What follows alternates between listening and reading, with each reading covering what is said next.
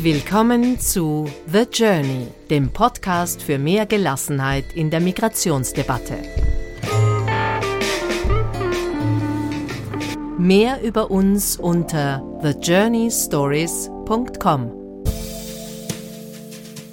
Diese Episode ist der unglaublichen Geschichte eines jungen afghanischen Mannes gewidmet, der, als er noch ganz klein war, mit seiner Familie vor den Taliban in den Iran floh, der dort aufwuchs und den es schließlich nach Salzburg in Österreich verschlug.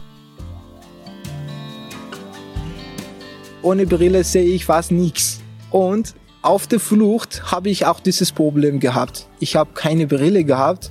Das war für mich auch so schwierig. Als ich zum Beispiel mit einer Gruppe war und wenn ich ein bisschen langsamer gelaufen bin, habe ich immer die Gruppe verloren. Von Mashhad im Nordosten Irans ins österreichische Salzburg sind es rund 5000 Kilometer.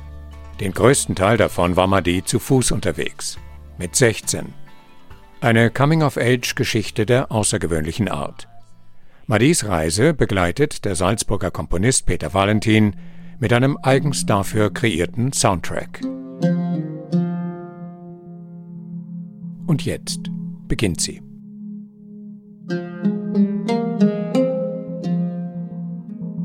Mohammed Mahdi Rezai und mein Spitzname ist Mahdi eigentlich. Alle, alle nennen mich Mahdi und äh, ich komme aus Afghanistan, in Afghanistan geboren und im Iran aufgewachsen und jetzt bin ich in Salzburg, eine schöne Stadt.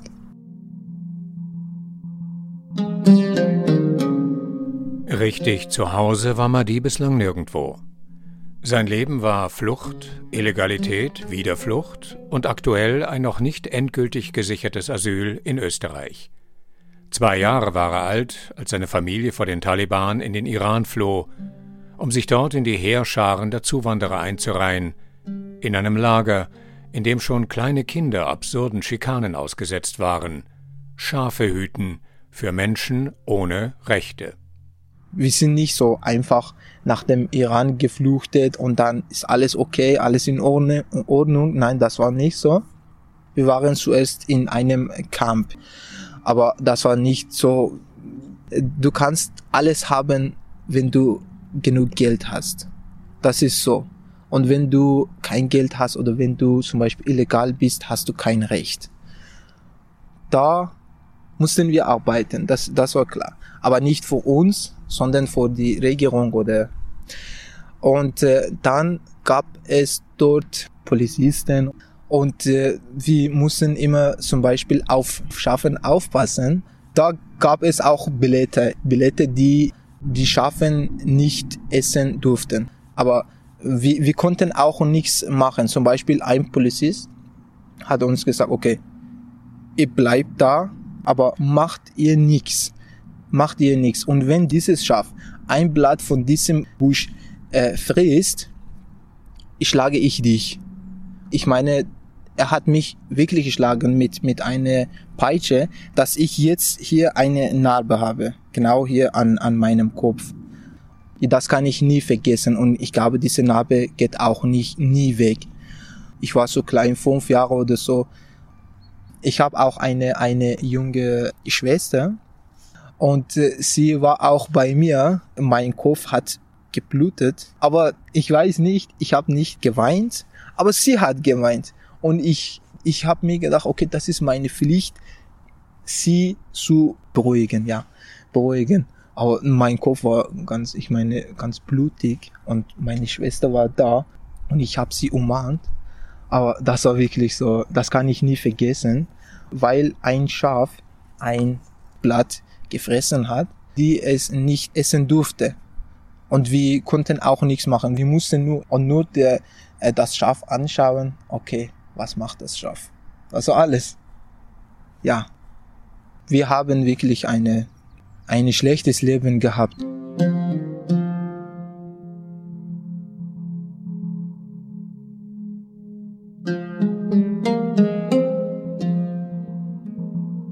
Keine Rechte, keine Arbeit, keine Hoffnung. Kein Wunder also, dass viele Jugendliche, so hat Madi es erlebt, auf die Versprechungen der Polizei reinfallen. Hilfst du uns, helfen wir dir, mit Papieren und Geld für dich und deine Familie. Was sie nicht wissen, so werden sie Kanonenfutter im Dienst des schiitischen iranischen Staates, der seinem syrischen Glaubensbruder Assad im Kampf gegen den IS beisteht. Um dann festzustellen, falls sie überleben sollten, dass keines dieser Versprechen je erfüllt wird.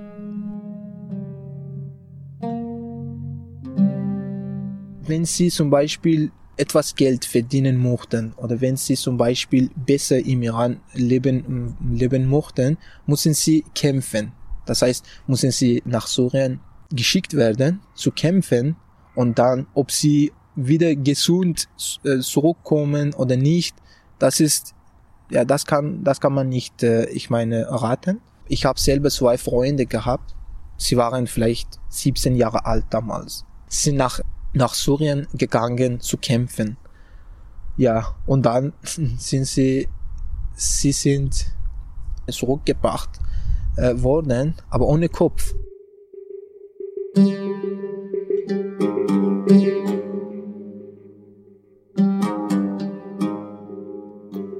Mahdi war gerade mal sieben Jahre alt, als sein Vater beim Versuch, nach Afghanistan zurückzukehren, von den Taliban erschossen wurde. Die Familie kann nur überleben, wenn jeder arbeitet. Mahdi findet einen, natürlich illegalen Job als Teppichknüpfer. Zweimal, sagt er, wurde er dabei von älteren Männern sexuell missbraucht. Er hat niemanden, der ihn schützt. Und dennoch, selbst unter diesen Umständen erfährt er eine Art Schulbildung, so absurd wie alles andere auch.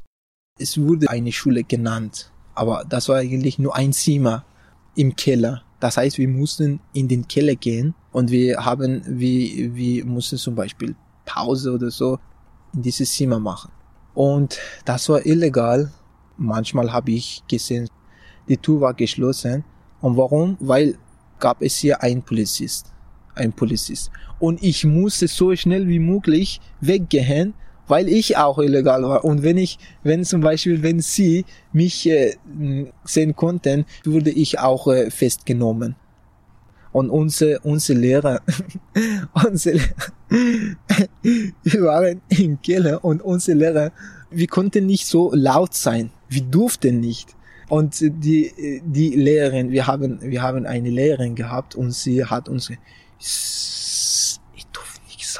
wir, wir waren immer leise, immer leise. Die Pause, immer leise.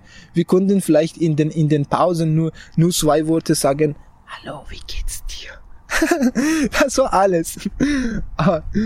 Und dann, wenn wir ausgehabt haben, mussten wir auch so, ich meine, nicht alle zusammen äh, äh, nach, nach draußen gehen, sondern hintereinander nach draußen gehen. Das heißt, ich gehe nach draußen und wenn alles in Ordnung ist, dann kommt der nächste. Aber nächste muss nicht gleichzeitig äh, nach draußen kommen, sondern vielleicht in zwei Minuten oder in drei Minuten. Okay, ist alles in Ordnung, komm was. und das war so. Und äh, die Lehrerin, ich meine, sie war Lehrerin, aber ich glaube, sie konnte auch nicht so viel ich meine ein bisschen mehr als, als das Niveau von einer, von einer Gesellschaft, wie zum Beispiel afghanische Gesellschaft weiß. Ich meine, wenn jemand auf sie eine Frage gestellt hätte, oder sie hätte keine Ahnung gehabt, was ist Geometrie, sie konnte vielleicht schreiben oder lesen und das war alles, ja. Aber die Schule, ja, ja, die Schule war das so.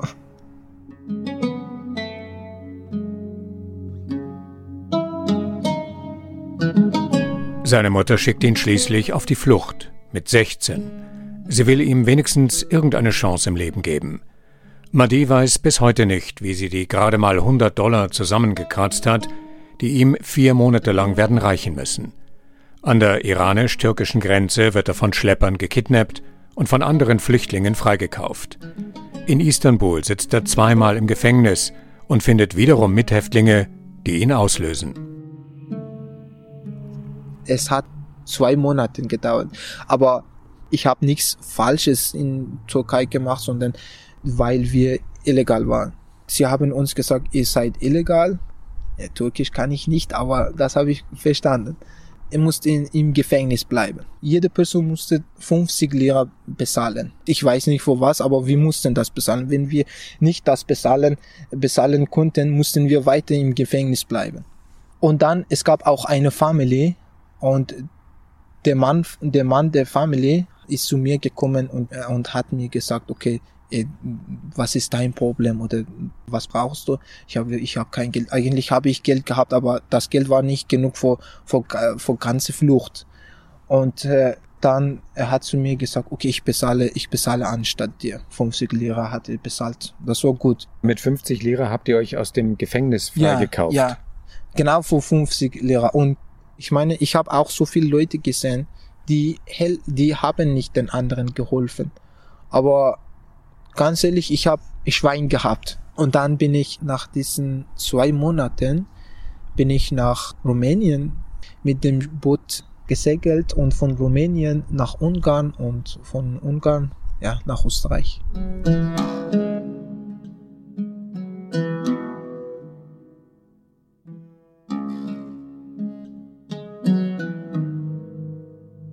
Ich bin jetzt ein Brillenträger. Ohne Brille sehe ich fast nichts. Ja. Auf der Flucht habe ich auch dieses Problem gehabt. Ich habe keine Brille gehabt. Meine Augen, ich weiß nicht vorher, im Iran, im Iran hatte ich dieses Problem nicht gehabt. Und auf der Flucht habe ich bemerkt, meine Augen, meine Augen sind so schlecht. Das war für mich auch so schwierig. Ich konnte nicht ein Schild genau vielleicht zwei Meter weit von mir lesen. lesen. Und als ich zum Beispiel mit einer Gruppe war und wenn ich ein bisschen langsamer gelaufen bin, habe ich immer die Gruppe verloren. Aber die Gruppe war eigentlich vielleicht zehn Meter weit von mir. das war so schwierig. Ach Gott, das war furchtbar. Und dann, ich, ich war am Bahnhof von Wien ich meine, dort ist geschrieben Wien, willkommen oder so etwas. Und dann, das Schild war vielleicht zwei Meter weit von mir. Ich konnte das Schild nicht lesen, wo ich bin. Und dann der, der Sprecher im Lautesprecher hat gesagt, Welcome Austria, ich habe. Ja, Austria hat gesagt, ja. Also ich bin in Austria.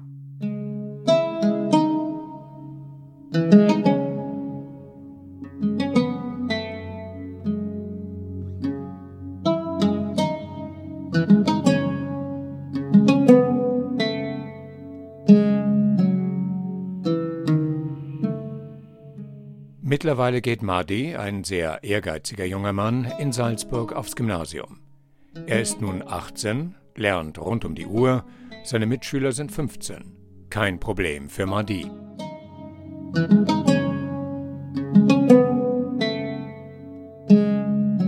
Das ist wirklich super. Ich meine, wie ganzen Tag bin ich in, in die Schule, Tagesheim und Essen. Essen, gibt es auch Essen da? Und äh, das ist wirklich super. Sport kann man, kann man machen. Das, das konnte ich mir nie, nie vorstellen. Ich kann zum Beispiel in eine Schule gehen, in eine offizielle Schule und viele Unterrichtsfächer, Sprachen kannst du lernen. Ja, und niemand sagt dir, du bist Afghaner, du bist hier illegal, du musst immer, zum Beispiel, du musst dich immer verstecken. Nein, es gibt nichts. Das ist super, wirklich. Du hast jetzt die Möglichkeit, die Matura zu machen. Ja. Und du sprichst jetzt schon unfassbar gut Deutsch. Danke. Wie hast du in so kurzer Zeit so gut die deutsche Sprache gelernt? Das ist ja ganz normal. Ich, ich meine zum Beispiel, ich wohne jetzt mit einer Familie und ich spreche auch jeden Tag Deutsch. Das ist klar. Ich ja, aber ich kann auch, Entschuldigung, aber ich kann auch noch ein bisschen Griechisch sprechen, weil ich in der Schule auch Griechisch lerne. Und bei Latein ist das bei mir ein bisschen Katastrophe. weil die anderen haben schon Latein seit zwei Jahren. Und ich meine, dieses Jahr ist für sie das äh, dritte Jahr. Aber für mich ist dieses Jahr das erste Jahr. Ich hoffe, dass ich Latein lernen kann. Ja, aber ich kann das. Ich brauche noch seit Jahr. Meine Mutter hat mir immer gesagt, der Himmel ist überall blau. Das heißt zum Beispiel, das heißt, wenn du, ob du in Österreich bist oder ob du zum Beispiel in China bist oder überall, du musst arbeiten. Das ist klar. Was bedeutet dir die Vorstellung, dass du jetzt an einer ordentlichen Schule die Matura machen kannst? Hast du eine Idee, einen Plan, eine Vorstellung, eine Vision, was du machen möchtest? Eigentlich möchte ich äh, ein Arzt werden. Und äh, deswegen lerne ich auch Griechisch.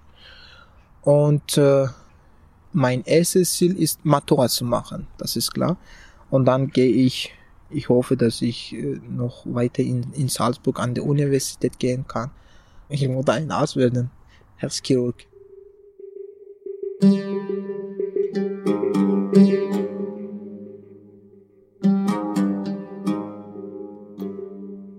Aus dem Nichts hat Madi es dahin geschafft, wo er jetzt ist, ein unbegleiteter minderjähriger Flüchtling mit vorläufigem Asylstatus. Untergekommen bei einer Patenfamilie, die es gut mit ihm meint. Das entscheidende Asylinterview steht ihm noch bevor. Das ist die eine Ungewissheit. Die andere, seine eigene Familie im Iran. Ich habe keine Ahnung. Ich, ich weiß nicht, wie, wie sie jetzt aussehen. Ich, ich weiß das nicht. Ich, ich habe keine Ahnung. Ich weiß nicht, wie es ihnen jetzt geht oder ja, keine Ahnung. Ganz ehrlich. Gibt es irgendeine Möglichkeit, mit deiner Familie in Kontakt zu sein? Das ist ein bisschen kompliziert zu sagen. Zum Beispiel viele, viele fragen mich, okay, gibt es jetzt überall Internet? Aber ich sage ihnen, okay, du wohnst jetzt in Österreich, du lebst in Österreich, du, du kannst von überall zum Beispiel deine Mutter anrufen, okay, ich bin da, mir geht es gut, so und so. Aber hier haben die Leute alles und sie glauben, okay, da haben die Leute auch alles. Aber das, das stimmt nicht. Meine Patin hat mir ein, einmal gesagt, du kannst ihnen äh, einen Brief schreiben. Äh, das habe ich, das habe ich noch nicht äh, probiert das ist ein bisschen, ein bisschen schwierig, weil man muss zuerst eine bestimmte Adresse haben. Wenn man zum Beispiel Nomaden ist oder so oder hat keine Möglichkeit, Internet zu erreichen, ja, ich glaube, das ist schwierig. Aber ich habe schon äh, so oft äh, mir gedacht, okay, vielleicht kann ich einen, einen Brief schreiben. Wenn du wüsstest, an welche Adresse? Ja, wenn ich, wenn ich weiß, ja wenn ich wusste, ja. ja. Hast du Momente, wo du frustriert bist oder besorgt bist oder Angst hast um deine Familie? Wie geht's dir in solchen Situationen? Das ist, dieses Gefühl ist genau gegenseitig. Und ich bin sicher, sie denken, sie denken auch so. Das ist ein unvorstellbares Gefühl. Das heißt, ich kann nicht, aber ich glaube, es gibt, es gibt ein Loch in meinem Herz, da ich kann nicht aber ich bin sicher, sie denken auch so. Und ich auch. Ich so oft. Ja, so oft.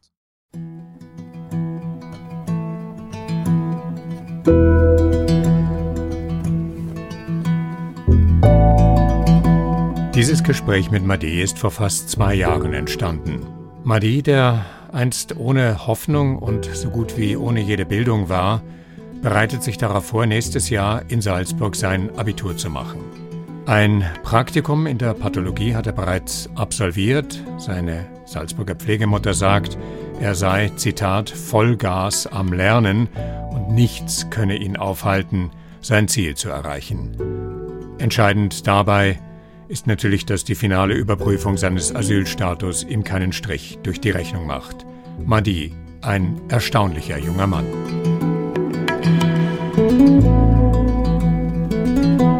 Nächste Woche dann wieder eine neue Episode und jetzt lade ich euch nochmal ein, unter www.thejourneystories.com unsere Homepage zu besuchen, unseren Newsletter zu abonnieren, der jeweils auf neue Episoden aufmerksam macht und ebenso unseren Podcast auf allen gängigen Podcast-Apps.